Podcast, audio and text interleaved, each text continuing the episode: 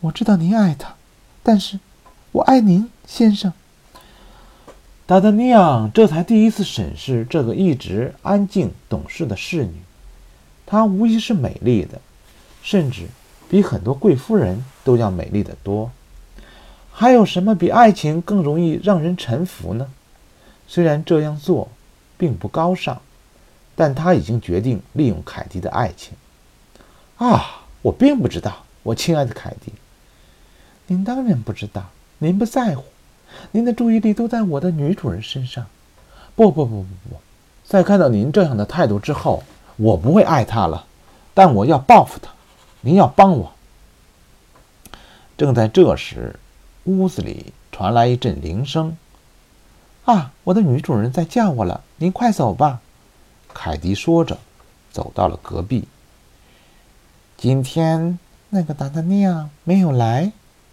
隔壁传来米莱迪的声音：“没有，夫人，您会把他怎么办呢？怎么办？我不会放过他的。他让我差点失信于法座大人。我以为您是爱他的，爱他。”米莱迪的声音充满着不屑：“那个白痴，他居然没有干掉温特勋爵！如果温特勋爵死了，该多好！”是啊，如果温特勋爵死了，您的儿子就是您丈夫和您丈夫的弟弟温特勋爵的唯一继承人了。所以，我一定不会放过他的。躲在隔壁的达达尼昂怎么也想不到，看似温柔的米莱迪有如此险恶的内心。他在被发现之前悄悄离开了。第二天，他又来到了米莱尔的府邸。但这一次，他是为了找凯迪。凯迪像昨天一样把他领进了那个房间，又交给了他一封信。现在他的现在的现在的他是愿意为自己心爱的情人做任何事情了。达达尼昂拆开了信，信上写着：“这已经是我写的第三封信了。我希望不用写第四封，告诉您我恨您。”我如此热忱地表达着我的爱意，请您仔细考虑。德德尼昂被米莱迪的这种行为激怒了，他在敷衍自己的同时，却在极力讨好另一个男人。他愤怒地拿起笔，在一张信纸上写道：“夫人，之前没有给您回信，我深表遗憾。我一直怀疑我是不是真的得到了你这样的爱宠。我会在今晚十一点亲自前往。”请求您的宽恕，感谢您的爱意。拿着这封冒牌的信，被爱情冲昏头脑的凯迪犹豫了很久，还是把它交给了自己的女主人。自从四个人开始各自准备装备之后，他们一起相聚吃饭玩乐的时间就减少了，执行公务的时间也占据了他们不多的空闲。但他们仍然约定每周一下午在阿多斯家聚会一次。当达达尼昂到达阿多斯家里的时候，阿多斯和阿拉米斯正在讨论哲学。显然，阿拉米斯还没能完全放弃入教的想法。但对于阿多斯来说，提出意见的同时表示中立的立场是他一贯坚持的。所以，他对于阿拉米斯的想法既不反对也不赞成。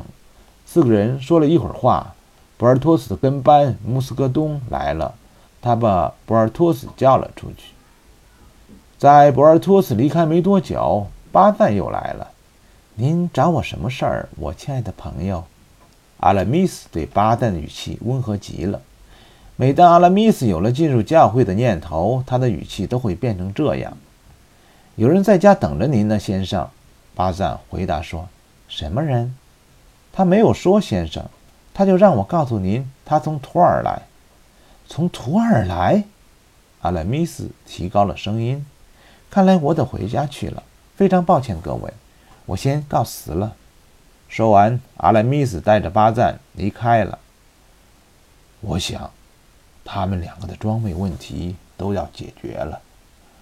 阿多斯在阿拉米斯走后，看着达达尼昂说：“说实话，我就没为他俩担心过。倒是您，我的朋友，您怎么办呢？”好了，我们不说这个。谈这些令人烦心的事情做什么呢？昨天我在特鲁维尔先生那里听说，您最近经常到一个英国女人家里去。是的，就是我跟您说过的那个女人米莱迪。您劝过我不要去接触她，看来你没有听我的劝告。阿多斯耸耸肩说：“因为我肯定她跟伯纳西克太太被绑架的事情有关系。”嗯，您为了救出一个女人而追求另一个女人，这条路可不是上选呐。达德尼昂差点就把自己的计划对阿多斯和盘托出了，但他认为自己的计划一定会被严肃高尚的阿多斯所不齿，因而他一句话也没有说。房间里沉默下来。这边，阿拉米斯赶回了家。见到了一个衣衫褴褛、形同乞丐的人。是您找我？阿拉米斯问。是的，先生，我从托尔来。我不认识您，能给我看看您那块手绢吗？当然。阿拉米斯说着，打开了一个上锁的木夹，取出了一块方帕。很好，先生，莱恩说着，从衣襟里面掏出一封信。阿拉米斯拆开信，信上写着。亲爱的朋友，命运总是捉弄我们，请您在战场上放心战斗吧，我会帮您解决您的难题。请收下送信人给您的东西，请想念我，想念曾经温柔亲吻着的您的人。再见，珍重。在他看信的时候，送信人又从衣兜里面掏出了一个钱袋，然后就离开了。在那个送信人离开后，巴赞带着从阿多斯家过来的达德尼昂进来了。两个人看见钱袋有些吃惊，毕竟从钱袋的大小看上去，里面的钱用来购买装备是绰绰有余的。哦，看来这些是托尔送来的，达德尼昂训念地说：“不，这是我一首诗的稿酬，出版商给我送来的。”阿莱米斯淡淡的说。哪家出版商这么大方啊？可是出版商给您写了什么内容，让您高兴成这样？我刚才进门，可是看见您的笑容充满幸福啊！阿拉米斯的脸一下子涨红了，他岔开了话题：“我亲爱的朋友，如果您愿意，我们一起去好好庆祝一下吧。”当然，达达尼昂也笑着不再提。两个人一起往博尔托斯家中走去。但他们不知道，此时博尔托斯正在和律师夫人争论。您看，您说您来这边可以省钱，结果搞来了这么一匹根本走不动的老马，这样反而花了更多的钱。如果您不希望帮助我，您可以直说，我可以去找伯爵夫人或者其他人。博尔托斯的语气略带指责地说：“我不知道，我对这些一窍不通。”但是您不能因此不爱我，我会想办法补救的，请您放心。补救？您打算怎么补救？